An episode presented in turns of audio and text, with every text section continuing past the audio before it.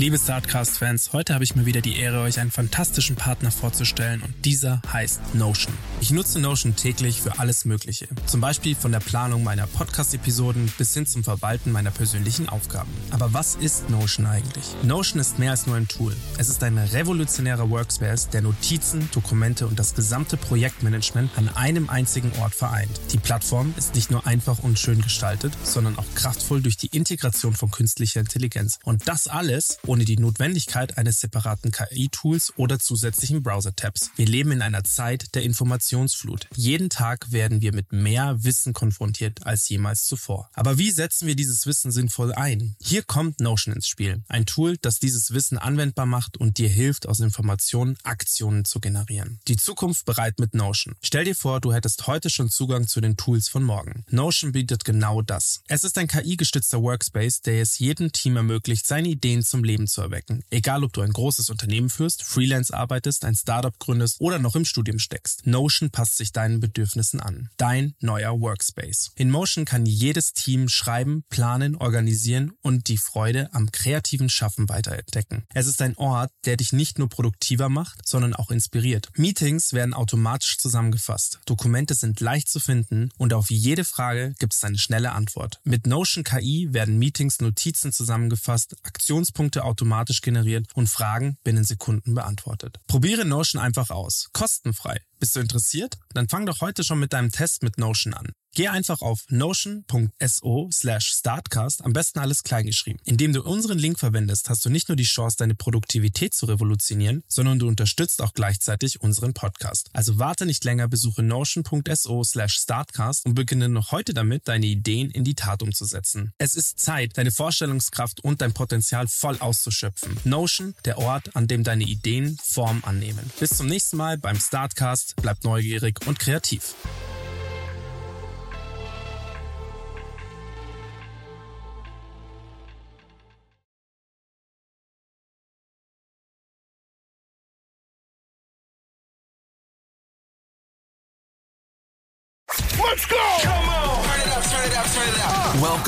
To Startcast, your friendly startup podcast from the neighborhood.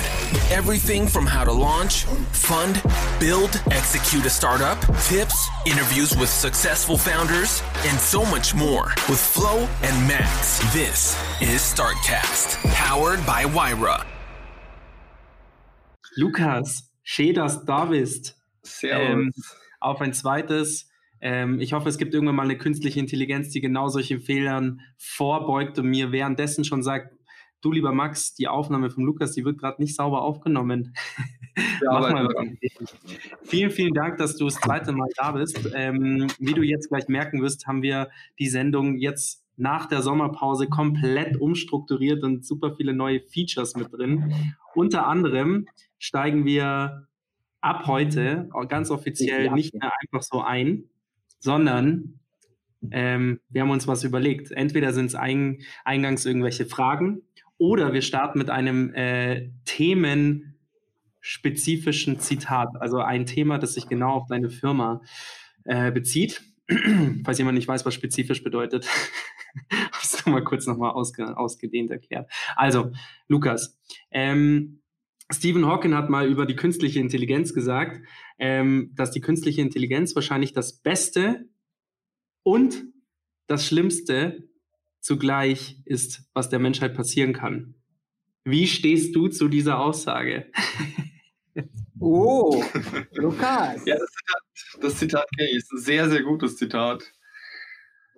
Und trifft natürlich genau in diese Ethikdiskussion über künstliche Intelligenz, die wir hier führen, ziemlich gut rein. Ähm, künstliche Intelligenz ist natürlich in dem Sinne das Beste, was uns passieren kann, ist, dass es uns sehr viele Sachen abnehmen kann, leichter machen kann, optimieren kann, hat natürlich hohes Potenzial in allen Branchen und Bereichen. Auf der anderen Seite ist es das äh, Schlimmste, ja, wenn man halt nicht aufpasst, was man damit macht. Ähm, jetzt im jetzigen Zustand, ja, es löst halt sozusagen Probleme, automatisiert Sachen. Ähm, er ersetzt vielleicht auch Arbeitsplätze, schafft natürlich an neuer Stelle wieder welche. Ähm, aber ja, wenn man mal davon ausgeht, dass künstliche Intelligenz mal wirklich intelligenter werden würde als der Mensch, dann ist es natürlich schon doch sehr gefährlich, was man damit anstellt. man hat die Debatte auch jetzt schon so ein bisschen, wenn man, wenn man so an Gesichtserkennung und so weiter denkt. Ist vielleicht auch nicht so gut, was da abgeht. Vielen Dank für den Einstieg und damit sind wir auch gleich schon voll in der Folge drin. Damit erklärt sich auch schon gleich, äh, in welche Richtung der Lukas ähm, arbeitet, in welche, in welche Richtung seine Firma arbeitet, forscht, sucht, entwickelt. Ähm, Lukas, erzähl mal ein bisschen was über dich, ähm, aber nur ganz knapp und eher ein bisschen mehr darüber, was macht dein Unternehmen. Ja, ganz kurz über mich. Ähm, ich bin der Lukas, ich bin der Gründer von der Unetic GmbH. Und ja, ich habe an der Technischen Universität Mechatronik und Informationstechnik studiert, war immer in sehr, sehr vielen Innovationsaktionen ähm, damit dabei, habe ähm, elektrische Rennwagen bei Tufas entwickelt, habe dann auch den SpaceX Hyperloop Pod Competition von Elon Musk mit War Hyperloop gewonnen. Also das Thema Innovation war von Anfang an bei. da kommt eine Zwischenfrage. Florian, ja. muss ich was erklären? Ah, versteht ihr mich überhaupt? Ja, super. Ja. Ich habe gefragt, was, was hast du gewonnen und was ist das? das Entschuldigung, Max, es ist nicht meine Frage, aber ähm, ich musste jetzt wissen. Die ähm, Hyperloop Pod Competition ist von SpaceX. Die gibt es jetzt nicht mehr, die gab es viermal insgesamt. Und das ist so ein Konzept von Elon Musk von Hochgeschwindigkeitszügen, die in Röhren fahren, wo keine Luft drin ist. Und weil da keine Luft drin ist, gibt es keinen Luftwiderstand. Deswegen können die super schnell fahren. Ähm, in, geplant eben mit Überschallgeschwindigkeit. Und vor fünf Jahren ungefähr, 2017 glaube ich, ah nee, das ist ja erst drei Jahre her, 2016, dann ist vier Jahre her, ähm, wurde da so ein studentischer Wettbewerb ausgelobt, wo man eben solche Züge bauen sollte, zumindest erste Prototypen. Und ich war dann im ersten Team dabei von der TU München die dann da an dem Wettbewerb teilgenommen haben und den auch gewonnen haben. Ähm, und ich glaube, die TU München hält immer noch den Rekord für das schnellste Elektrofahrzeug äh, in so einem Tunnel auf jeden Fall und sind dann mit knapp 500 km/h über auf einer ein Kilometer langen Röhre durchgerast. Und wo ist diese Röhre? Die ist in Los Angeles gegenüber dem Headquarter von äh, SpaceX. Wie cool bist du denn? Okay, wusste ich nicht. Ja.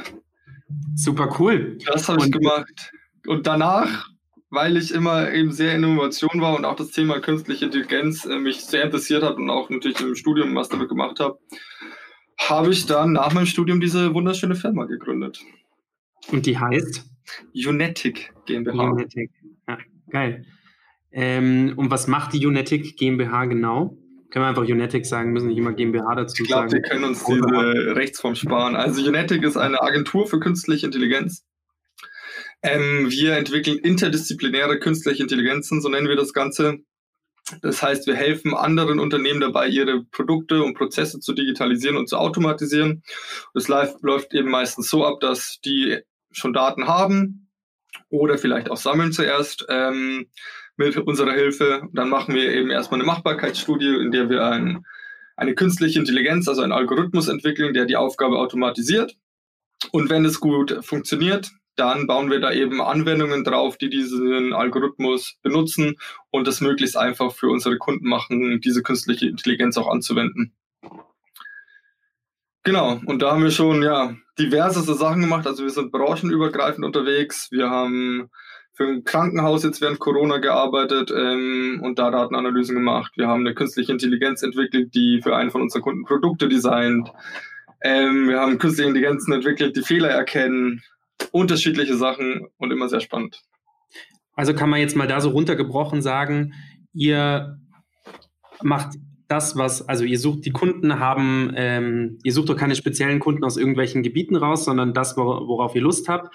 Letztendlich muss es machbar sein, also das, die, das euer Vorhaben, ähm, ihr geht nicht einfach in ein Unternehmen rein und sagt, wir ziehen das jetzt durch, egal ob es äh, ob es dem Kunden was bringt oder nicht. Also ihr zieht ihm nicht die Geld, das Geld aus der Tasche, sondern ihr, ihr checkt erst, geht's, geht's oder geht's nicht. Und dann gibt es aber keine Grenzen offen. Also es kann von dem Zahnpasta-Hersteller sein bis hin zum äh, zur, weiß ich nicht, Müllabfuhr, ja. Genau, richtig. Also künstliche Intelligenz wird ja eben als Enabler-Technologie gesehen, also eine Technologie, die sehr viele unterschiedliche Use Cases ermöglicht. Also das ist wirklich sehr breit und deswegen sind wir auch relativ breit aufgestellt.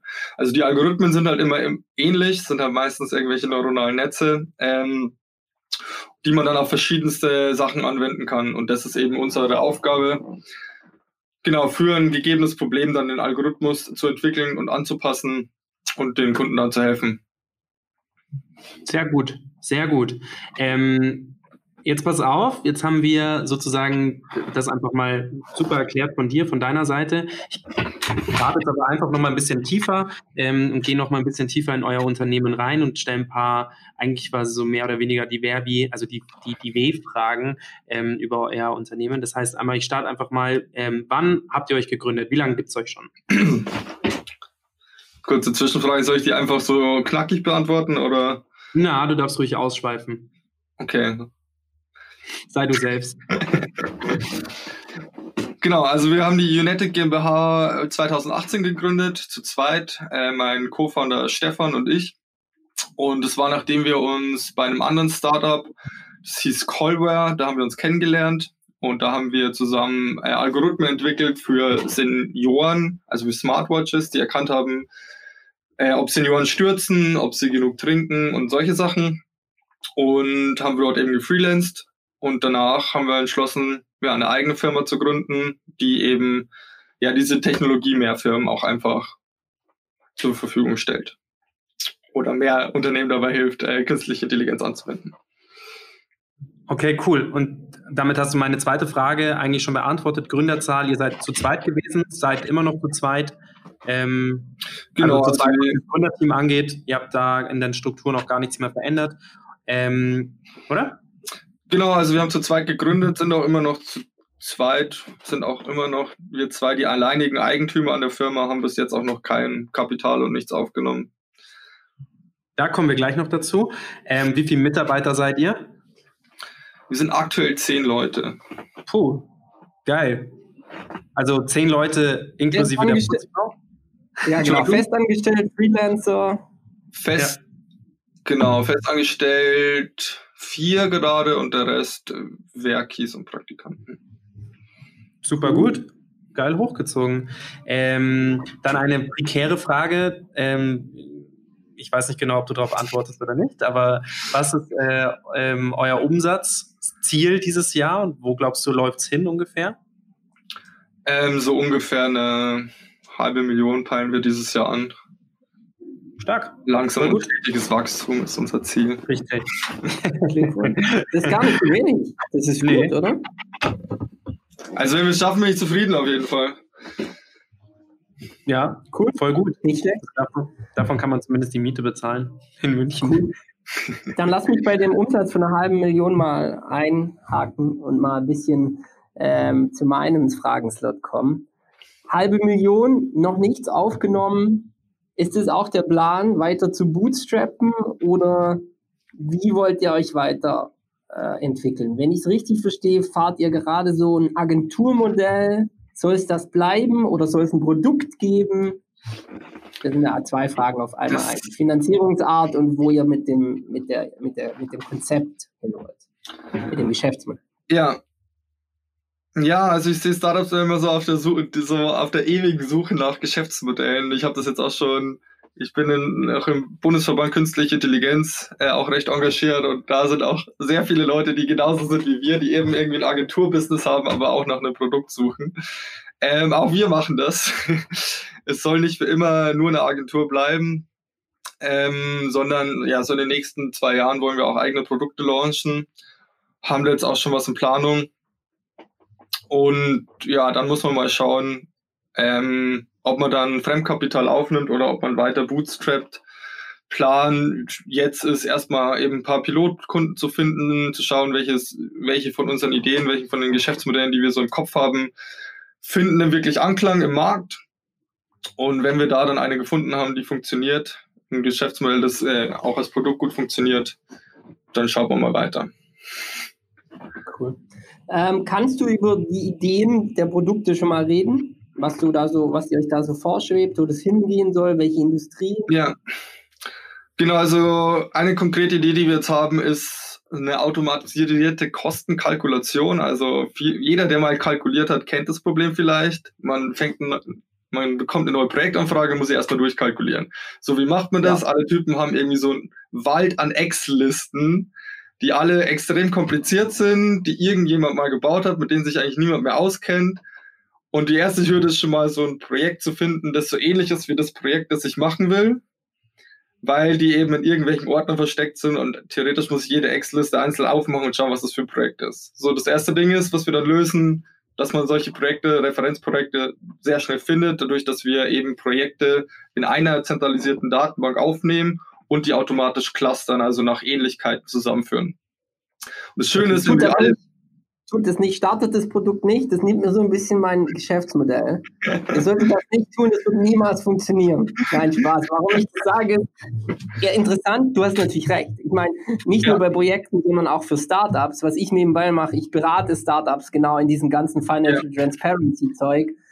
Das ist jetzt weniger Projekt, aber es ist ein ähnliches Thema, wenn ihr euer Startup aussetzt. Wie macht ihr eigentlich Controlling? Wie macht mhm. ihr die Budgetplanung? Wie macht ihr praktisch, also Budgetplanung, Zukunft, Controlling nach hinten, Profitabilität, Cashflow.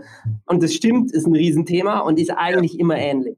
Es ist immer ähnlich und das Schöne ist, wenn ich all diese Daten habe, dann muss ich nicht, wenn ich ein neues Projekt habe, basierend auf einem Referenzprojekt das neu planen, wo ich denke, das passt so ungefähr, sondern ich kann mich von der künstlichen Intelligenz unterstützen lassen und die teilweise diesen Job übernehmen lassen, weil die kennt natürlich alle historischen Projekte und kann dann für neue Projekte vorhersagen, wie viel die kosten werden, wie viel Zeit die brauchen und so weiter.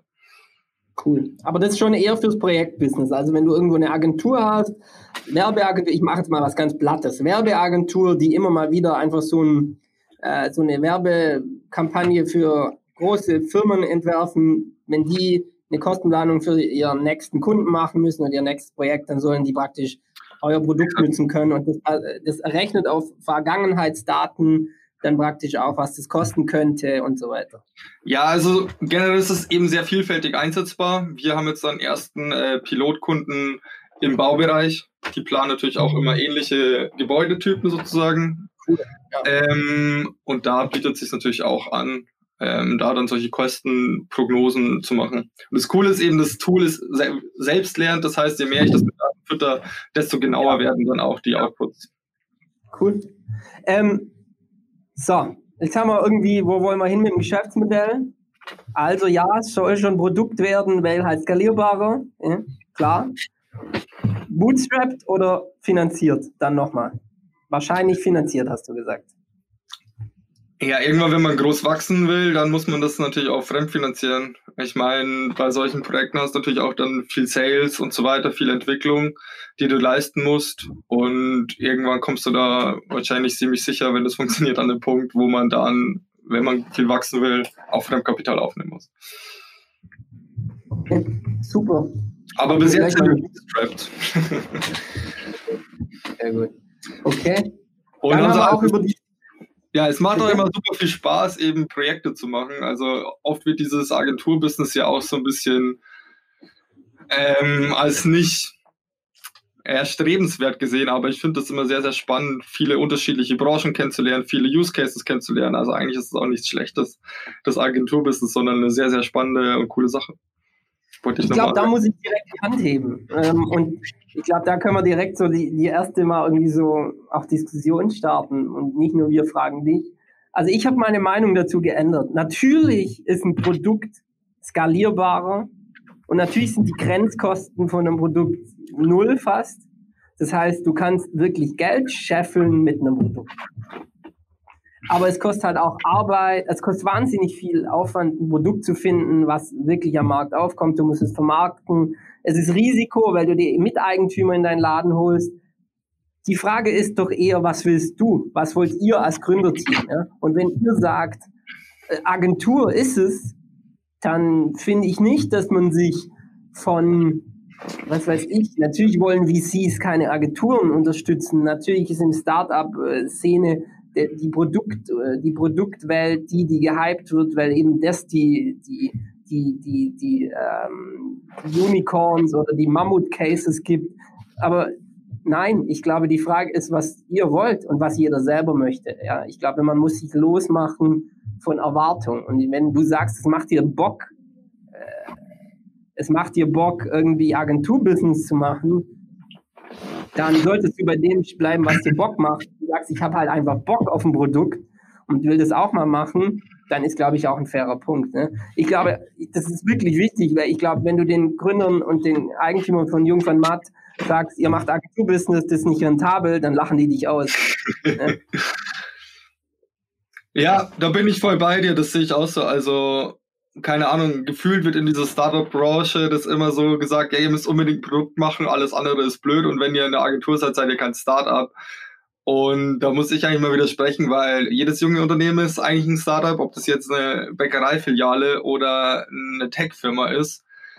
Und ja, man muss einfach, wie du sagst, man muss machen, auf was man Bock hat, was man denkt, was, was cool ist und wo man auch einfach Laune hat, jeden Tag in die Arbeit zu gehen. Und das ist wichtiger, ja. als jetzt das nächste Unicorn zu bauen. Man muss auch nicht das nächste Unicorn bauen. Ich meine, wenn man eine Firma gebaut hat, mit der man sich selber finanzieren kann, sein Leben und die einem Spaß macht, dann hat man doch eigentlich, ja, alles erreicht. Ja. Genau. Ja. ja, und ich sehe das auch, also ich sehe das nochmal ein bisschen anders wie du. Ich habe eine andere Meinung. Ich finde nicht, dass jedes Start, jedes, jede Neugründung ein Startup ist. Aber ich glaube, jede Neugründung. Ah, Florian, siehst du, da sind wir einer Meinung, sehe ich auch so. Ich auch nicht, jede Neugründung, die sich mit Cutting Edge Technology beschäftigt, in irgendeinem Bereich, also die sich immer mit dem nächsten Schritt oder genau, mhm. nächsten Schritt auf vielleicht Cutting Edge Technology beschäftigt, ist für mich ein Startup. Und wenn ihr euch mit AI beschäftigt und das gut könnt, wo man auch mal fairerweise sagen muss, dass es wenig auf der Welt gibt, und da muss man auch ganz fair sein, die das gut können. Also ihr arbeitet ja auch mit der Telefonica. Ich habe dadurch Einblicke in das Projekt oder in, auch in eure Arbeit. Ihr macht es wirklich professionell. Und ich möchte da nur noch mal verweisen auf den Economist, in ein paar Wo äh, der vor ein paar Wochen rauskam, ähm, wo auch schon mal, wo der Economist ziemlich hart die AI-Branche verprügelt hat und gesagt hat, pass mal auf, eigentlich geht noch gar nichts richtig. Ja, und das ist, die Erwartungen waren viel zu hoch ihr macht das nicht. Ihr, ihr macht, ihr, ihr, ihr delivert, finde ich, das, was ihr versprecht und ihr versprecht Realistisches und ihr arbeitet deshalb meiner Meinung nach an irgendwie an der, an der Grenze des bis jetzt Möglichen und auch erfolgreich. Und das ist für mich ein Startup. Und, und bei alles andere, was du gesagt hast, sehe ich so. Ähm, äh, wer, wenn, wenn du ein geiles Unternehmen gründest, wo dir Spaß macht und du verdienst damit ein paar Euro, das ist das, was, das ist das, was, was, was das Ziel ist. Es geht ums Geld. Du musst profitabel sein und ein paar Euro verdienen, weil darum geht es am Ende immer, früher oder später. Und wenn du dann noch Spaß hast, dann hast du alles gewonnen. Das ist die, das ist Siegesstraße. Und deshalb, ja, sehe ich auch so. Max, du wolltest noch was sagen, ich habe dich hart abgewürgt, sorry. Nee, gar nicht, hast du nicht. Ich wollte nur, ich wollte auch sagen, äh, für mich ist nicht einfach jede Neugründung gleich, gleich Startup, sondern es hat für mich auch immer also zum Beispiel das, was ich mache, Agenturbusiness oder halt äh, klassischer Werber, ist für mich einfach kein Startup. Das ist für mich eine Branche, die, die gibt's einfach schon immer und das äh, hat nichts mit, nur weil ich neue Ideen habe, theoretisch, also ähm, in irgendeiner Form kreativ bin, bin ich noch kein Startup, sondern eher das, was du machst, Lukas, ist für mich Startup. Etwas, was ich nicht so greifbar machen kann. Und da gibt's eben auch gute und schlechte. Also Startup ist für mich kein, kein wertender Begriff. Wenn ich zum Beispiel sage, der Lukas hat ein Startup, heißt das nicht, dass er seine Arbeit gut macht, sondern da muss man das Wort, finde ich, gut, schlecht äh, schon auch immer noch dazu, dazu fügen, weil ich glaube, wir kennen alle Startups, die in unterschiedlichste Bereiche ähm, forschen. Für mich ist immer wichtig, dass eine Relevanz da ist, also dass man das, was man macht, ähm, immer abwägt, sich selbst reflektiert und sagt, ist das, was ich mache, in irgendeiner Form relevant? Ähm, das macht für mich dann ein gutes Startup oder ein, ein schlechtes Startup aus. Ja. Ähm, nur ich sehe da schon Unterschiede. Also, aber das ist mal fernab. Das hat ja nichts, äh, gar nichts mit dem, mit dem, was du machst, per se zu tun, sondern ist einfach nur mal so in den, in den Ring geworfen. Und wenn ich das Wort schon mal habe, ich habe ähm, eine Frage, die steht nicht direkt auf dem Zettel, sondern die habe ich mir einfach nur gedacht, weil ich ähm, bin, sage ich mal, so ein bisschen der, äh, bin nicht der Techie, sondern eher der Kreative und ich muss mir Dinge immer visuell vorstellen wie ist das mit, wie kann ich mir eine künstliche Intelligenz vorstellen? Also wie sieht die künstliche Intelligenz aus? Weil für mich ist das ein Begriff, das sind Daten, klar, aber ich emotionalisiere das immer. Und so wie Apple das auch gemacht hat mit Siri, was jetzt keine direkte künstliche Intelligenz ist, oder Alexa, die geben ihren Begriff, also ihren, ihrer Welt einen Namen. Machst du das auch? Hast, hat deine künstliche Intelligenz einen Namen? Ja, bei uns ist ja so, wir bauen jetzt nicht die eine künstliche Intelligenz, sondern wir bauen ja, ja eben für einen Kunden individuell künstliche Intelligenzen. Also ja. machen unterschiedliche und, und verschiedene künstliche Intelligenzen. Grundsätzlich, ich kann ja gerne mal den Begriff vielleicht so ein bisschen, Bitte. ein bisschen aufklären, ja. Mhm. Also ähm, grundsätzlich ist künstliche Intelligenz eben die Theorie und Entwicklung von Computersystemen, die in der Lage sind, Aufgaben zu erfüllen, die normalerweise menschliche Intelligenz erfordern. Das können jetzt natürlich unterschiedlichste Dinge sein, zum Beispiel Sprache verstehen, Computer Vision, wo man eben Objekte erkennt und, und sieht, ähm, aber auch irgendwie grundsätzlich immer, wenn es darum geht, halt hohe Datenmengen zu verarbeiten und daraus automatisiert Wissen sozusagen generieren. Also der Unterschied zwischen traditioneller Programmier äh, Programmierung und künstlicher Intelligenz ist eben der, bei der traditionellen Programmierung habe ich ein System, da habe ich einen Input, da habe ich einen Output und die Regeln zwischen dem Input und dem Output, die schreibe ich eben selbst. Ähm, wenn ich jetzt zum Beispiel, keine Ahnung, ich habe da so ein, immer so ein schönes Beispiel, ähm, wenn ich das erkläre, wo ich sage, okay, ich will mir einen Weinempfehler bauen, da könnte ich dann sagen, okay, wenn die Rebsorte gleich Riesling ist und der Jahrgang jünger als äh, oder älter als 2018 ist, dann schmeckt mir dieser Wein. So, das wären fest programmierte Regeln, ja. Mhm. Bei der künstlichen Intelligenz funktioniert das eben anders. Die lernt eben aus den Daten. Also man hat den Input und bei ähm, Supervised Learning, das ist so eine spezielle Art von, von maschinellen Lernen, da weiß ich dann zum Beispiel auch den Output. Das heißt, wenn ich jetzt so ein Datenset hätte äh, mit ganz vielen Weinen und deren Daten, dann könnte ich die in der künstlichen Intelligenz sozusagen zeigen. Und die könnte dann da aus diesen Daten lernen, welcher Wein mir schmeckt. Also es sind eigentlich immer Systeme, die selbstständig aus Daten was lernen, wo ich nicht selber Regeln schreiben muss. Um es mal so grob zu erklären. Cool. Und wie, und du hast vorher neuronales Netz gesagt, wie, wie, wie und wo ist das neuronale Netz da zu verorten?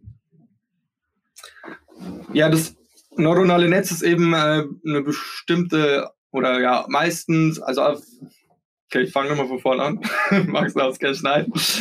Ähm, das neuronale Netz ist die Grundlage für die meisten Sachen, die jetzt in den letzten Jahren in der KI-Branche Aufsehen erregt haben. Das ist angelehnt an das biologische Neuron, also das, was in unserem Gehirn abgeht. Da haben wir eben den Driten, die mhm. sind mit anderen Neuronen verbunden, den Zellkern. Und wenn genug Inputsignale reinkommen in diesen Zellkern, dann wird der aktiviert und gibt wieder ein Signal an, an andere Neuronen weiter. Dieses Prinzip okay. hat man sich jetzt eben für neuronale Netze auch ähm, ja, zunutze gemacht. Das heißt, wenn sozusagen ein künstliches Neuron stark genug angeregt wird, dann gibt es sein Signal wieder an andere weiter. Und dadurch, dass man diese Gewichte der Anregung zwischen den Neuronen eben automatisiert anpassen kann, lernt dieses neuronale Netz ähm, dann aus den Daten. Also im Prinzip ist es halt einfach nur ein, ein Haufen Stochastik. Ähm, genau der dann eine sehr, sehr komplexe Funktion lernen kann. Also die kann halt beliebig komplex sein. Es gibt jetzt dieses neue GPT-3-Modell von OpenAI. Ich glaube, das hat 375 Milliarden Parameter. Also es sind extrem viele Parameter einfach, die sich da automatisiert wow. anpassen.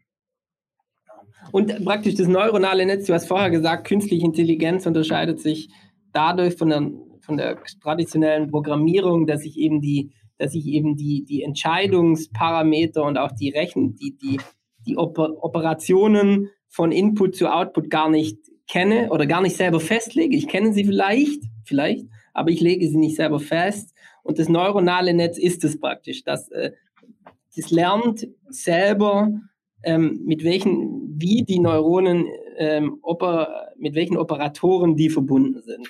Genau. Also es genau. funktioniert im Prinzip so, man gibt, man hat ja diesen Datensatz, jetzt wenn ich zum Beispiel an den Weindatensatz zurückdenke, dann gebe ich halt die Rebsorte rein und den Alkoholgehalt und dann weiß ich jetzt in meinem Datensatz, der Wein schmeckt mir, also es wäre dann eine Eins. Am Anfang weiß dieses neuronale Netz nicht, das heißt, es berechnet einfach irgendeinen Wert, weil es ist irgendwie initialisiert und der Wert hat dann eben eine bestimmte Abweichung von der von der 1. Also wenn ich jetzt irgendein Beispiel reingebe, dann kommt vielleicht hinten 0,3 raus, dann weiß ich, okay, ich habe jetzt einen Fehler von 0,7, weil der Wein schmeckt mir, es müsste nur 1 sein, die Differenz ist 0,7. Und über einen Vorgang, der sich Backpropagation nimmt, kann ich diesen Fehler eben wieder zurückgeben in dieses neuronale Netz und die ganzen Gewichte, also diese Aktivierungsteile im Netz, ein bisschen in diese Richtung schieben. Und ja, wenn ich das mehrere tausende Male gemacht habe, dann hat das neuronale Netz Voraussagen und könnte dann, ob der Wein mir schmecken wird oder nicht. Ja, cool. Aber ich verschiebe ja nicht nur die Gewichte, sondern auch die, die mit, we mit, welchem, ob, mit welcher Operation die Neuronen verknüpft sind, ändere ich doch auch, oder? Ob das, äh, ob das irgendwie äh, Subtra Subtraktion ist das? Nee, man verschiebt, also beim Training werden nur die Gewichte sozusagen angepasst. Das ist sozusagen, das ist ja dann eben wieder unser Job, den wir auch machen, ist diese Architektur von diesem neuronalen Netzwerk eben so aufzubauen, dass es die Komplexität des Problems lösen kann. Und das ja. ist ja auch ein sehr iterativer Prozess. Also man versucht immer was und schaut, ob das gut funktioniert, ob die Genauigkeit hoch genug ist und passt es dann mhm. immer wieder an, ähm, okay. Um dann ja, irgendwann am Ende des Tages ähm, eine Voraussage mit hoher Genauigkeit treffen zu können. Cool. Okay, super. Dann habe ich jetzt noch zwei Fragen. Und zwar. Soll ich mal zwischendrin eine stellen? Nein, natürlich. Nein. Okay, pass. Äh, eine Sache vielleicht noch mal zu dem. Ähm, jetzt, hatten wir, jetzt haben wir ja quasi zu deinem ganzen Unternehmen was gehört. Ich wollte eine Marketingfrage stellen. Und zwar, die brennt mir, das war quasi die Anschlussfrage auf meine erste Frage, ähm, ob ihr eurer Intelligenz einen Namen gibt, weil für mich verkauft sich immer Dinge, wenn man, wenn sie visuell sind. Und wie kommen die Leute auf euch? Das heißt, wie geht ihr eure Marketingstrategie in Anführungsstrichen an, wenn man das jetzt mal über Social Media verkauft, also einen Verkaufskanal Social Media nimmt, ist ja nur einer, dass man zum Beispiel sagt, hey, unsere künstliche Intelligenz heißt so und so und die kann übrigens das und das. Und das ja. ist doch viel leichter verständlich für so in Anführungsstrichen dumme Menschen wie mich. Ich komme dann auf den Kanal, sehe dann die künstliche Intelligenz vom Lukas, die heißt dann Juni, ja, und die Uni, die kann, äh, die kann äh, neuronale Netzwerke aufbauen, äh, damit mein Unternehmen besser läuft und klar, und klar so Schlagwörter. Aber wie macht ihr das marketingtechnisch? Ähm, beziehungsweise, das ist die eine Frage, wie macht ihr es marketingtechnisch bisher? Und die zweite Frage sozusagen, die, die sich daran anschließt, ist, ähm, nee, jetzt beantworten wir erstmal die und dann komme komm ich auf die zweite Frage. Okay. Ähm, Gut, also wir geben unserer künstlichen Intelligenz keinen Namen, aber wie du gut äh, erkannt hast, ist es, kann ich nicht irgendwie sagen, jo, ich habe eine künstliche Intelligenz, willst du die haben? Es funktioniert nicht, weil sich niemand was darunter vorstellen kann. Das heißt, marketingtechnisch denken wir uns dann für Firmen speziell Use Cases aus und sagen, hey, das ist doch der Use Case, den ihr braucht und gehen dann auf die zu. Und ja, wenn er für das die interessant ist, dann, dann wird das gemacht. Genau, also wir gehen. Das heißt, euer Trick, ja. Das heißt, euer Trick, wie ihr jetzt Akquise betreibt, ist, ihr geht erstmal in Vorleistung, immer, und sagt dann, das ist übrigens, wie wir es verbessern könnten, ja oder nein. Es gibt selten den Fall, dass Unternehmen sozusagen mit einer Idee auf uns zukommen und sagen, könnte mhm. man das mit künstlicher Intelligenz machen? Die Antwort ist meistens ja. ja. ähm, aber ja, also das ist ja dann sozusagen ja der andere Weg rum. Also wenn wir B2B Outbound Sales machen, dann ist es halt, dass wir uns vorher schon Use Case überlegen und sagen, hey, mhm. das wäre doch was Interessantes für euch. Ist, ja ist, auch, ist auch absolut die richtige Sache. Wenn ich mir, also wenn ich die Telefonica anschaue und auch AI ist alles und nichts oder KI ist alles und nichts. Das kann ich mir ja. überhaupt, also wenn auch manchmal auf Websites, ja. bei Startups, die sich bewerben bei uns, dann muss ich sagen, Kollegen, die Website ist dann scheiße, wenn die sagen, ja, wir machen AI und wir können alles. Ja, what the fuck, aber alles ist halt auch nichts. Ähm, ich glaube, ihr macht es relativ geschickt, weil sobald ich einen Use Case habe, also ein ja. genaues Problem, wo ihr schon mal vordefiniert, was ihr da könnt, dann gibt es eine, eine Basis für die Diskussion. Und selbst wenn mhm. was total anderes bei rauskommt, ist vollkommen mhm. gleichgültig, aber es gibt einen Case, konkreten Case, an dem die Diskussion starten kann und sich auch entwickeln. Komme ich gleich dazu. Max hat, gesagt, hat noch vorher eine Frage. Glaube ich, ist auch wichtig für euer Produkt, das ihr später entwickelt. Glaube ich. Aber Max, du, du hast äh, gesagt, du willst noch was Zweites fragen. Ähm, ja, meine zweite Frage wäre dann sozusagen, ist es bisher schon, weil jetzt hast du ja sozusagen gesagt, Status quo ist, ähm, ihr geht die Kunden an. Positiv, das äh, positive Aspekt ist, ihr sucht euch immer klar raus, was können wir überhaupt leisten? Also was können wir und worauf haben wir Bock? Negativer Punkt ist halt, es kann auch gut sein, dass der Kunde nicht, nicht anspringt. Ähm, wie ähm, ist, es, ist der Fall schon so rum gewesen, dass Leute auf euch zugekommen sind, ganz klar wussten, was KI ist und was sie mit damit machen können und dann gesagt haben, können wir das mit euch umsetzen? Nee, in dem Fall noch nicht. Also die Leute haben dann so eine erste Idee, was KI kann, aber mhm. wie der Florian gerade gesagt hat, KI ist alles und nichts im Prinzip. Ja, ja man kann es auch irgendwie überall draufschreiben. Ähm, und das ist, glaube ich, super wichtig, generell zu verstehen. Es, es gibt nicht Lösungen, wenn es kein Problem gibt. Also es fängt immer mit einem Problem an. Ähm, und die Leute kommen auch, wenn dann mit einem Problem zu uns und fragen, könnt ihr dieses Problem lösen? Und könnte man das mit der künstlichen Intelligenz machen? Okay, gut. Ist nur für mich einfach, einfach interessant, der, der aktuelle Standpunkt und das ist der, den Strich, den ich da drunter ziehe. Ähm, viele Leute wissen noch gar nicht, was KI ist. Das ist der, das ist der menschheitliche Status quo. Dementsprechend ist es für euch noch gar nicht so, in Anführungsstrichen, leicht, weil es ist alles und nichts, es ist alles sehr vage, es ist sehr nebulös und das ist für, für viele einfach noch nicht vorstellbar und wahrscheinlich gäbe es, wie du es auch schon sagst, für viele Probleme eine Lösung oder wie du, du hast jetzt gesagt, es gibt für alle Probleme theoretisch eine Lösung. Ähm, ich sage jetzt, ich reduziere es ein bisschen für viele Probleme eine Lösung. Und selbst wenn es gar kein, also ich glaube auch nicht, dass man immer mit einem Problem zu dir kommen muss, sondern einfach nur, kann ich Abläufe run runder machen. Das heißt einfach nur Op Optimierung ist für mich nicht unbedingt gleich ein Problem, sondern einfach nur, dass man sagt, Reflexion, mein Unternehmen läuft an manchen Stellen noch nicht ganz rund, ist nicht unbedingt ein Problem, kann ruhig auch noch zehn Jahre so weiterlaufen, wäre geil, wenn wir es jetzt schon in den Griff kriegen würden. Ja. Ähm, aber interessant, ähm, einfach nur für, für die Zuhörerschaft und für mich, dieses, dass dieses nebulöse Thema aufgeräumt wird, auch durch Unternehmen wie dich, weil ähm, ich glaube, dass da die Spezialisierung dann irgendwann mal stattfindet. Also ich glaube auch, dass ihr euch noch nicht gefunden habt, wie du sie auch sagst, ihr habt noch kein in Anführungsstrichen richtiges Produkt, ähm, dass ihr euch auch irgendwann mal auf einen Punkt spezialisiert und da immer besser und besser werdet und nicht alles abbildet, weil das macht macht vielleicht zu nebulös. Aber das mal nur dazu. Florian, jetzt lasse ich dich. Perfekter Übergang. Ich meine, das wollte ich sagen. Ich glaube, wenn ihr oder sag du es mir, Lukas, ist eine Diskussion. Ähm, ich glaube, das wird passieren, sobald ihr auch Produkte habt. Ne? Sobald ihr Produkte habt, per se, um ein Produkt zu bauen, musst du ja dich auf was fokussieren. Du kannst nicht ein Produkt bauen, das alles kann. Produkte können ein, zwei Sachen und ich glaube, dahin wird dann auch euer Marketing gehen. Ne? Ihr werdet dann wahrscheinlich irgendwie halt stehen für ein, zwei, wahrscheinlich höchstens drei Produkte, Industrien, und dann halt eben, genau, und dann sagen, pass mal auf, das können wir mit künstlicher Intelligenz lösen in deinem Unternehmen. Ich glaube, das ist so der Weg, den, den, den ihr dann gehen werdet, wenn ihr weg von der Agentur ein bisschen mehr hin zur, ja, wie, nennt man es dann, wenn man nicht mehr Agentur ist? Produktstartup, weil ja auch nicht. Oder wie siehst du das? Ja, doch, ähm, da bin ich, ja, da bin ich schon bei dir. Also, gerade ist es halt, ich meine, KI steckt halt immer noch irgendwo in den Kinderschuhen, deswegen muss man da auch einfach noch viel ausprobieren und wir müssen auch oft noch viel ausprobieren, was funktioniert ja. überhaupt und was nicht. Aber es geht dann natürlich schon mehr in die Richtung, dass man sich sozusagen auf gewissen Gebieten spezialisiert und dann vielleicht auch im Dienstleistungssektor kann man auch trotzdem noch bleiben, sozusagen so ein paar Use Cases hat, mit denen man halt schon viel mhm. Erfahrung hat und die dann für unterschiedliche ja, Firmen anbieten kann.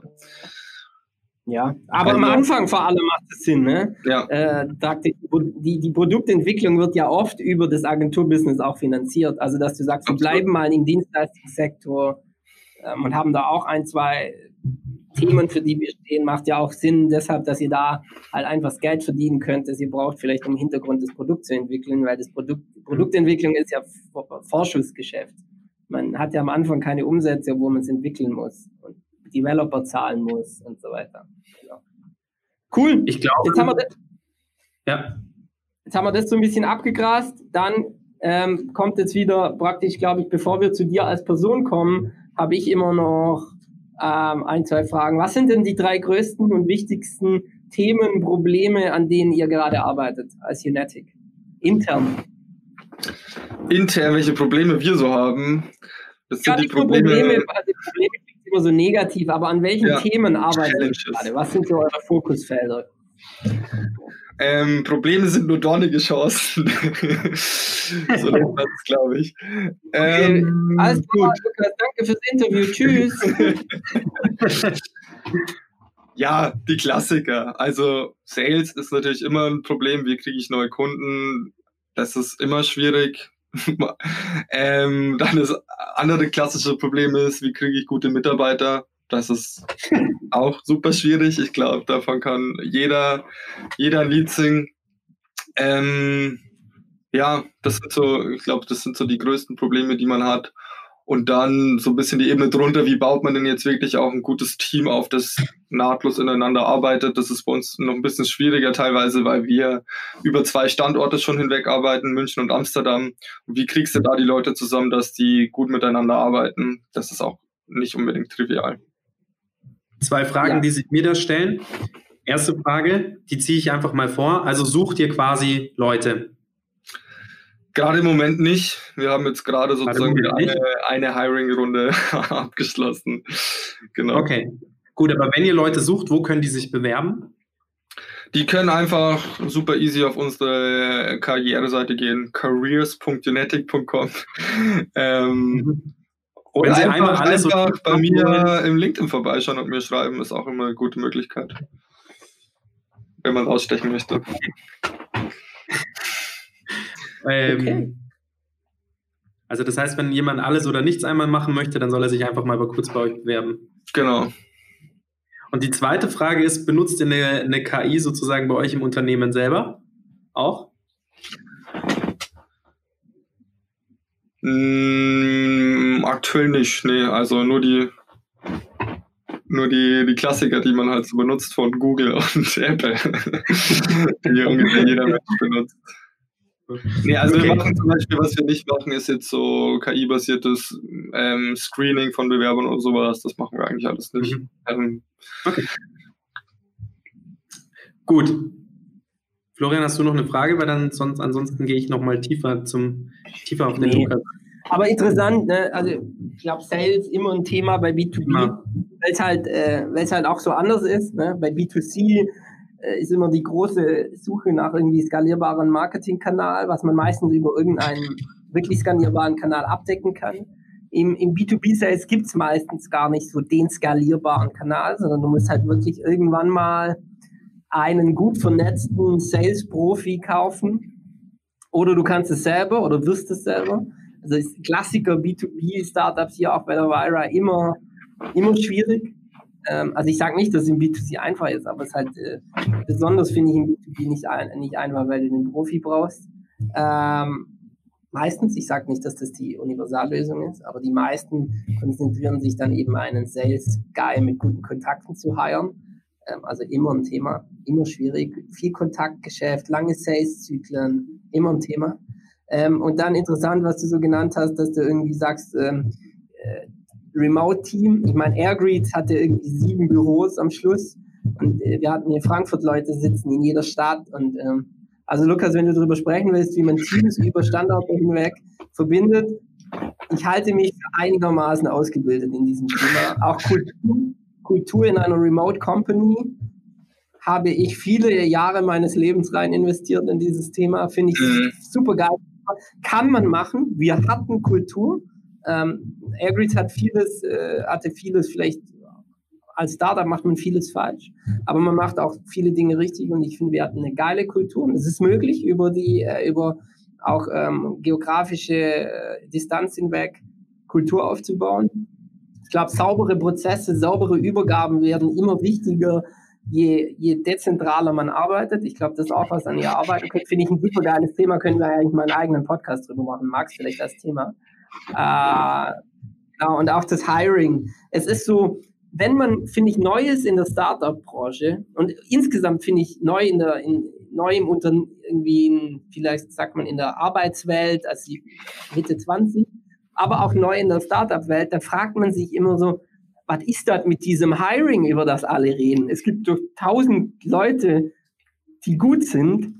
Und je länger man, finde ich, ein Startup hat oder je länger man auch äh, selber arbeitet, merkt man, wie rar gute Leute gesät sind. Und da geht es nicht um Ausbildung und es geht, finde ich, auch wenig um Intelligenz. Es geht um diese Menschen, mit denen man reden kann, wenn man denen was sagt, dass die verstehen, was man will. Also so ganz Basissachen, die auch intrinsisch motiviert sind, die Bock haben, was zu verändern, die, die da aufgehen, die den Schmerz sich geben, ein Thema zu durchdenken von A bis Z und nicht sagen, Lukas hat gesagt, ich muss das jetzt schreiben und ich muss drei Punkte hinmachen und dann schreiben die drei Punkte auf und sagen, gemacht.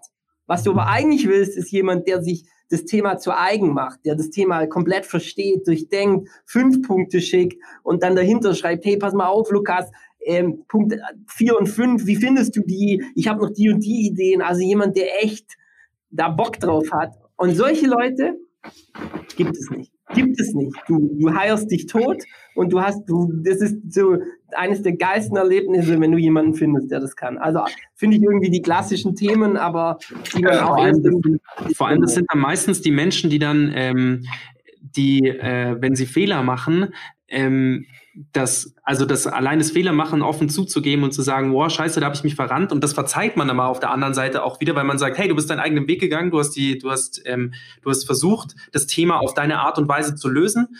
Ähm, nicht schlecht, mach weiter so, wohingegen andere, die quasi immer nach, die dann, die, die immer nach den Regeln spielen, die du ihnen selber vorgibst. Also klar, man muss, man muss nach bestimmten Regeln funktionieren, aber wenn, wenn man immer sagt, ähm, wie du es eben gerade schon gesagt hast, ja, der Florian hatte ja gesagt, dass ich das so machen soll, dann wird das immer auf dich zurückfedern. Dann wirst immer du der Schuldige sein und auf der anderen Seite wird es dann aber die Leute, die, die, die selber, die werden vielleicht öfter Fehler machen, die selbstständig arbeiten, ähm, aber man kommt zu, man wächst mehr zusammen und man lernt zusammen weiter und schneller und besser. Ja, ob ich schuldig bin am Ende ist mir egal. Aber es nervt halt einfach, wenn die Leute nicht selber, äh, nicht selber äh, was produzieren. Und wenn nur wenn du selber produzierst, dann lernst du es ja auch. Also du machst ja. beim selber Produzieren von Ideen und auch Lösungen ganz sicher Fehler. Mhm. Aber äh, du, du lernst alleine das Beschäftigen damit, bildet die Person ja auch aus. Ja. Sie bildet sich selbst aus. Also, ist ein anderes, auch da können wir einen ganzen Podcast mitfüllen. Ja. Auf jeden Fall interessante Themen, die du genannt hast. Finde ich, sehe ich, sehe ich, dass das immer wieder die Themen sind. Genau.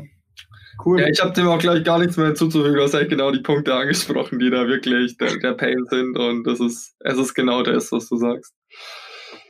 Und wie, aber das ist ja auch eine Frage, die ich mal so als äh, auch als Diskussionsfrage stellen kann. Wie hält man denn dann solche Leute? Weil Leute, die gut sind, die wissen es vielleicht am Anfang noch nicht, aber irgendwann mal werden sie es wissen, dass sie gut sind. Und dann ist natürlich der Absprung schon so, dass sie sagen, hey, und ich will mich weiterentwickeln. Und die muss man dann ja auch irgendwie, man kann sie ja nicht für immer festhalten. Ja, aber das ist gerade das Nice an diesen Leuten, weil du gibst ihnen dann mehr Verantwortung und das ist das, was sie haben wollen. und dann kannst du selber mehr Verantwortung abgeben. Entwicklungspotenzial ist ja. meine Antwort auf deine Frage, Max. Wenn die merken, es geht, es geht ein bisschen ums Geld, aber es geht hauptsächlich um Ausbildung.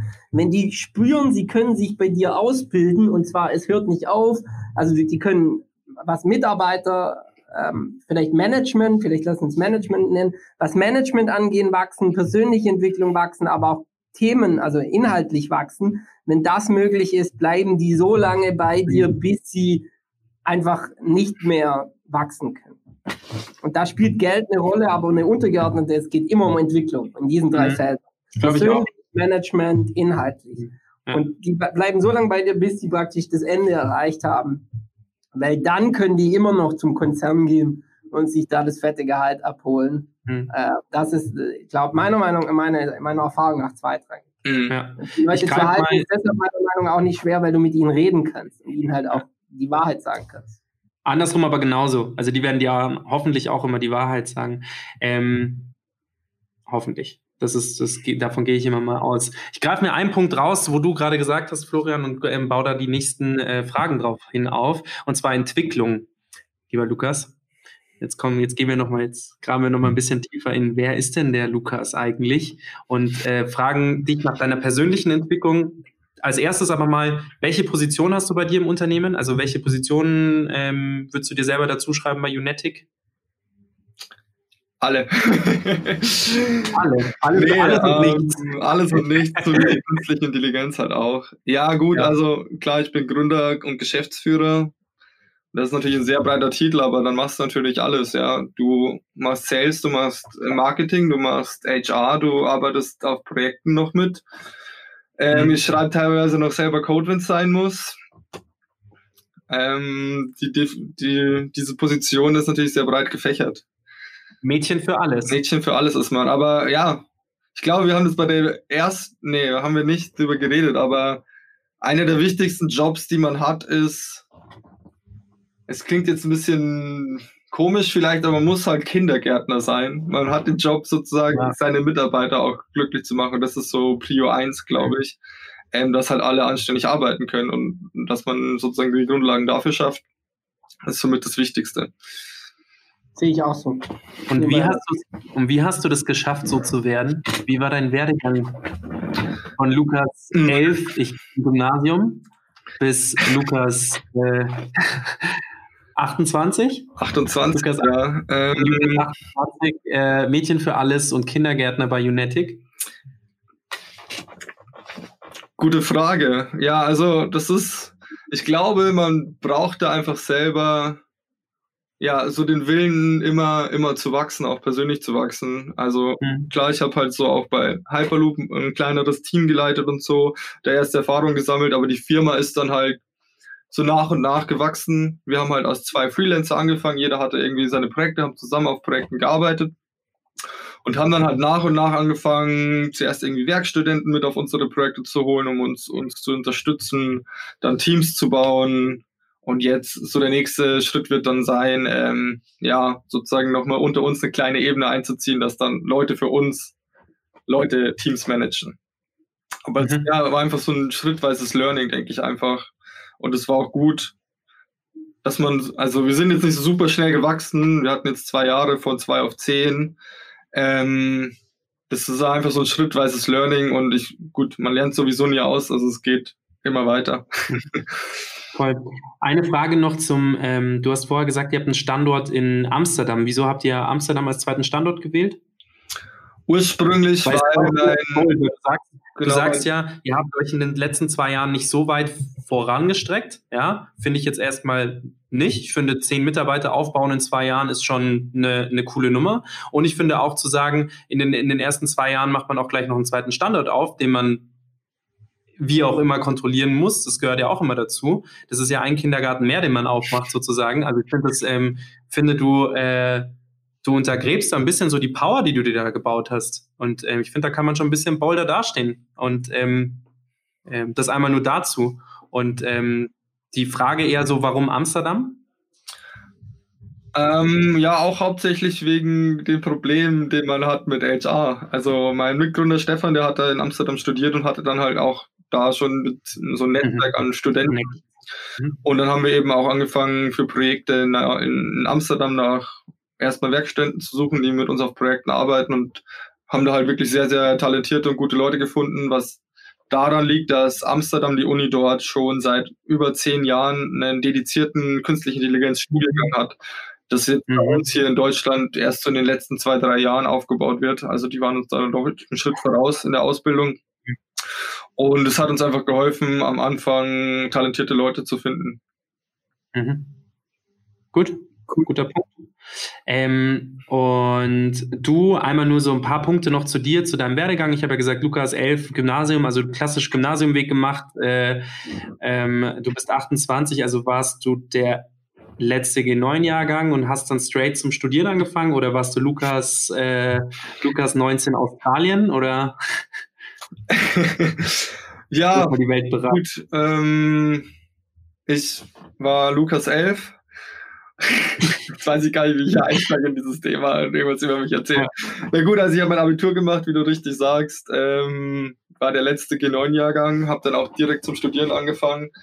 Die Bundeswehr wurde ja dann abgeschafft. Ähm, also nicht die Bundeswehr, Entschuldigung, aber die Wehrpflicht wurde abgeschafft. Bundeswehr gibt äh, immer noch. Ähm, habe dann direkt zum Studieren angefangen, genau, habe dann, ja, und nach, dann habe ich, weiß gar nicht, sechs, sieben Jahre studiert und da ein bisschen gefreelanced und eigentlich direkt die Firma gegründet. Also stark mit sportlicher ähm, Werdegang auch. Ich habe halt auch, vielleicht einer der Gründe, warum ich die Firma ge gegründet habe, ist, ich habe auch Praktika dann bei Corporates und so weiter gemacht und ich glaube, das ist dann auch der Punkt, den wir jetzt heute schon hatten, ist so dieses Entwicklungspotenzial, das du angesprochen hast, ähm, Florian. Das habe ich da einfach nicht so gesehen, weil ich mir dachte, okay, wenn ich jetzt in einem großen Corporate was ja. werden will, dann muss ich immer so zwei, drei, vielleicht fünf Jahre auf einer Position bleiben und es geht dann immer nur, gibt es immer nur kleine Schritte in einem langsamen Zeitraum. Und habe dann für mich entschieden, okay, ich habe da, glaube ich, zu zu viel Drive, dass ich möglichst schnell irgendwie vorankomme und war dann einer der Gründe, warum ich auch die Firma dann gemacht habe. Ist so. Also Corporates sind risikoavers auch, was ihre Mitarbeiter angeht. Ne? Also wieso sollten Corporates aus riskieren, Leute relativ schnell in Positionen zu lassen, in denen sie Entscheidungsgewalt haben? Das macht keinen Sinn für die. Und wenn du schnell wachsen willst und lernen willst, dann ist das Startup the way to go. Ja. Weil das ist per se nicht risikoavers, sondern risikoaffin ähm, in allem. Ähm, und deshalb, dort kannst du selber praktisch dein Reich schaffen, indem du dich ausbildest. Ja, absolut. Vielleicht noch, ähm, du hast das letzte Mal wir haben sie jetzt schon öfter betont, wir hatten schon mal eine Folge, die uns leider verschütt gegangen ist. Ähm, du hast das letzte Mal so ein nettes Beispiel gebracht, warum du dich quasi selbstständig gemacht hast. Kannst du dich noch dran erinnern? Das war das äh, mit den Schuhen. Ja, ähm, ja. stimmt. Da, damals ging alles los. Das war kurz, meinem, kurz nach meinem besagten Corporate-Praktikum.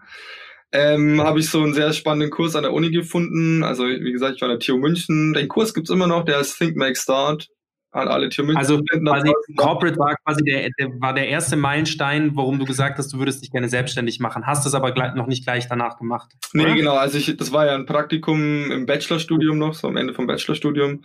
Da ich mein Masterstudium gegangen, habe ich diesen Unikurs gemacht und letzt, der letzten Aufnahme habe ich es erzählt.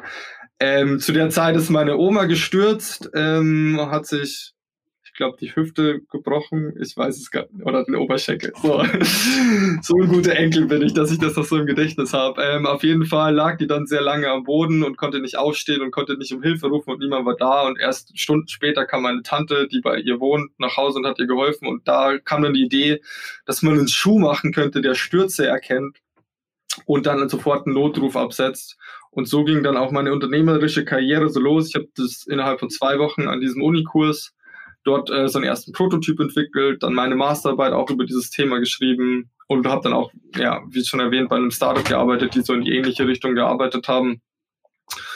Und ja, ich glaube, das hat auch ja stark diesen unternehmerischen Funken bei mir nochmal entzündet, um wirklich ja, ein eigenes Unternehmen zu gründen. Sehr gut. Ähm, dann habe ich nur noch eine letzte Frage zu dem ganzen, wer bist du, hat jetzt gar nicht mehr so viel mit dem, äh, zu deinem Werdegang zu tun, sondern eher, das ist jetzt auch eine feste, ähm, eine, eine, eine feste Säule in unserem, in ähm, unserem Podcast. Der Florian und ich haben immer gesagt, ähm, wir, äh, wir Unternehmer oder wir, die wir uns selbstständig machen, ähm, du nennst es, äh, das sind dornige Wege. Ähm, wir sagen immer, ähm, wir sagen ein bisschen Niederlagen dazu, weil ähm, Selbstständige sind Stehaufmännchen oder sollten Stehaufmännchen sein. Ähm, dementsprechend meine Frage zu dem ganzen Thema, vielleicht jetzt abschließend zu mehr oder weniger auch zum Podcast. Ähm, ja. Was sind denn die drei, deine drei persönlichen Niederlagen aus deinem Gründerleben? Und das so negativ das mhm. jetzt klingt, wir lösen es auf, die Frage ein bisschen. drei. Ich weiß gar nicht, ob ich das jetzt, äh, ob ich hier drei Punkte finde. Ähm, und Niederlage ist auch sehr schwer. Der Punkt, den ich ja, ja. machen will, ich habe gestern. Schwierige, schwierige Erlebnisse kann es ja auch sein. Ja, ich meine, immer gleich eine Niederlage, aber Dinge tun ja weh ja, manchmal und sind schwierig. Okay, also Punkt 1 ist, wir, da haben wir auch letztes Mal, schneid das mal raus, wir reden so oft darüber, dass wir letztes Mal darüber geredet haben. so, ich schaue gleich noch rein. So. Ja, Punkt 1 ist, wir haben am Anfang wollten wir nicht unbedingt ein Dienstleistungsfirma werden, sondern eigentlich ein Produkt-Startup. Was wir heute auch schon diskutiert hatten, haben dann auch ein erstes Produkt funktioniert, aber es hat einfach nicht Anklang gefunden. Wir mussten es dann wieder, wieder davon absehen, das weiter zu machen. Ist immer schwierig, ähm, ja, sowas aufzugeben, wenn man auch äh, fast ein Jahr lang daran gearbeitet hat. Das zweite, und das kommt so ein bisschen, glaube ich, mit dem Agenturbusiness, ist, dass man ständig Leute auch wieder gehen lassen muss, weil man dann eventuell kein Projekt mehr für die hat. Und wenn man dann mal an einem Projekt über ein halbes Jahr oder länger mit einer Person gearbeitet hat und der dann sagen muss, yo, sorry, du musst jetzt halt gehen, weil ich habe einfach keine Arbeit mehr für dich, obwohl ich dich mag und obwohl du gute Arbeit leitest, das tut immer verdammt weh und das frustriert einen doch echt äh, ziemlich. Ja, und ja. gut, das dritte ist dann wahrscheinlich so ein Sales-Thema, ist, wenn du halt echt viel Arbeit in so einen Sales-Case reinsteckst und dir überlegst, das ist doch voll die coole Idee. Und dann gehst du auf Leute zu und kriegst nur auf die Fresse und die sagen dir, okay, ja, es interessiert uns gar nicht, schreiben nicht zurück und sowas. Da musst du einfach abgebrüht werden und eine dicke Haut dir wachsen lassen, weil das ist, so ist es halt einfach. Aber was ich vielleicht noch da zu dem Thema insgesamt sagen möchte, ist, dass Frustration ein verdammt guter Motivator ist. Weil ich denke, wenn man nicht irgendwie zumindest ein bisschen frustriert ist oder unzufrieden mit der Situation, wie sie gerade ist, dann hat man auch nicht unbedingt die Motivation, jetzt irgendwie, keine Ahnung, voll Gas zu geben, weil man sich denkt, ja, es passt ja gerade, wie es läuft. Deswegen ist es gar nicht so schlecht oder es ist eigentlich sehr gut und, und hilfreich, wenn man auch einfach mal frustriert ist mit seinem Startup. Interessante Perspektive. Interessante Perspektive. ja, ich glaube, du hast recht. Ne? Man muss schon unzufrieden sein manchmal, dass, es, dass man auch was ja. ändert. Ja. Ich finde. Mit also, diesem ja. Bitte. Lukas, vielen Dank.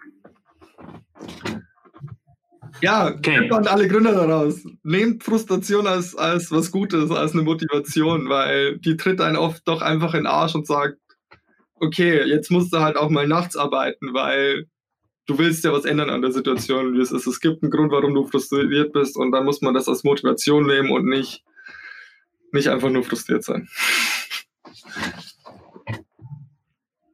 Amen. Okay. Amen.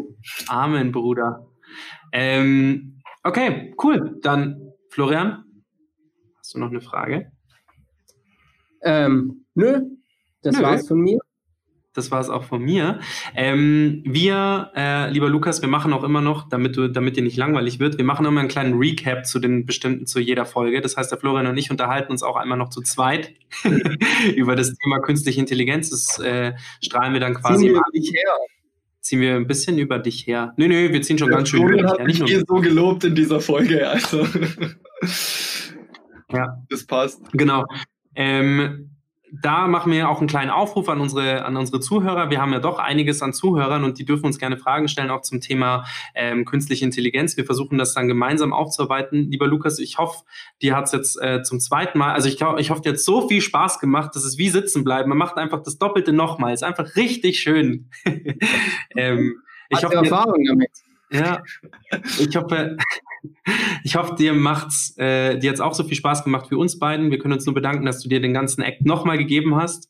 Ähm, wenn du Bock hast, ich habe auf jeden Fall Bock, dass wir uns in einem halben Jahr einfach nochmal unterhalten, was sich getan hat. Ich finde, das ist auch ganz essentiell wichtig bei unserem, bei unserem Podcast, dass wir ähm, nicht statisch sind und uns einmal mit dir unterhalten, sondern halt auch immer uns immer mal wieder updaten. Du bist ein interessanter Gesprächspartner und vielleicht hat sich in einem halben Jahr schon ein bisschen mehr rauskristallisiert, was dein Produkt ähm, wird.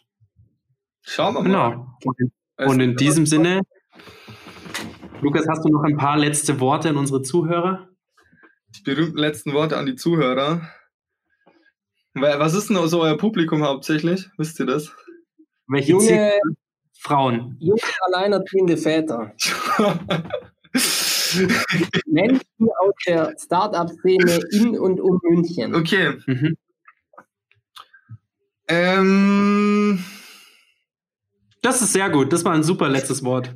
ähm, ah, ja, danke. Passt. Vielen Dank euch. Vielen Dank, dass ihr, dass ihr euch Zeit genommen habt und vielen Dank, Lukas, dass du bei Startcast, dem Startup-Podcast mit dem super coolen Intro dabei warst. Sehr gut. Vielen Dank, dass ich, dass, dass ich dabei sein durfte. Macht immer ja. wieder Spaß mit euch. Ich hoffe, die, ich hoffe, die Aufnahme geht wieder verloren. Ich bete, es funktioniert jetzt, aber wir können auch noch eine dritte machen. Es wird Geil. so ein wöchentlicher Kaffeekranz einfach. Ja. Wenn ihr euch mit mir unterhalten wollt, könnt ihr es auch einfach sagen. Ihr müsst nicht immer so tun, als ob die Aufnahme weg ist. Max, wir sehen uns eher am Wochenende schon wieder. Ah, das stimmt. Na gut, vielen Dank euch. Am Sonntag eine vier Stunden Autofahrt vor uns zusammen. Zusammen, stimmt. Oh. Ich freue mich schon. Bussi, Bussi, Baba, der Florian geht jetzt. Ciao. Tschüss, Le. Florian, Tschüss. Tag. Ciao.